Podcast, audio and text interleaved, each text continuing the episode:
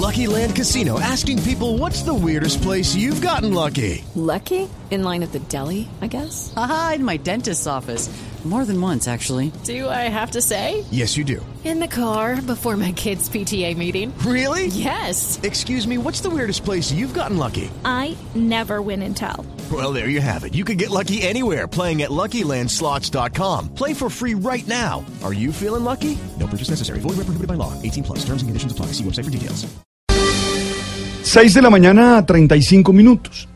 A pesar que pertenezco a una familia de clase media que luchaba por llegar al mes, nunca pasé hambre, pero sí viví las carencias propias de un hogar en las que los recursos no abundaban.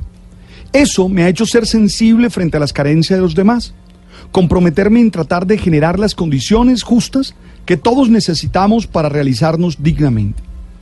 En este contexto, debemos decir que el mundo tiene 821 millones de personas, es decir, una de cada nueve que padecen hambre. En Colombia se calculan que 3.2 millones de personas están subalimentadas. En estos días fuimos impactados por las imágenes y el relato de indígenas jibi que se alimentan en el botadero de basura El Merey, en Puerto Carreño, Vichada. Estos hermanos venezolanos van a este basurero a tratar de encontrar algo que los alimente. Paradójicamente, en Colombia se desperdician 9.76 millones de toneladas de alimento al año, según un estudio realizado por el Departamento Nacional de Planeación.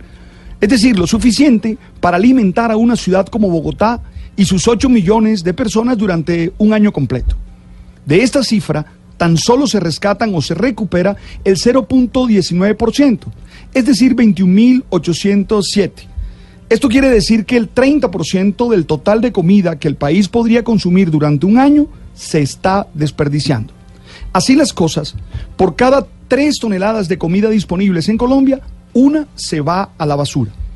Esta situación parece ser una de las mayores paradojas de nuestro tiempo. Mientras muchos hermanos pasan hambre, mucha comida se desperdicia.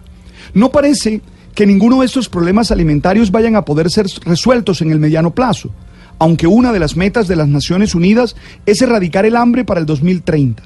Llama la atención en este contexto la práctica de algunos restaurantes que tratando de responder a esta situación han comenzado a cobrar por dejar comida, por dejar las llamadas sobras.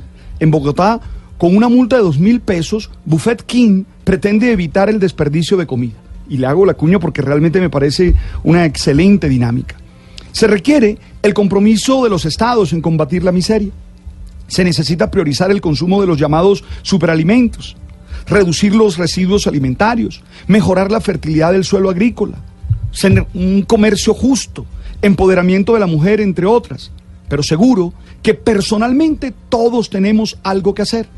Comencemos por ser agradecidos con lo que tenemos, con no caer en esa dinámica voraz y destructiva del consumo que no nos hace medir y valorar cada alimento que llega a nuestro plato.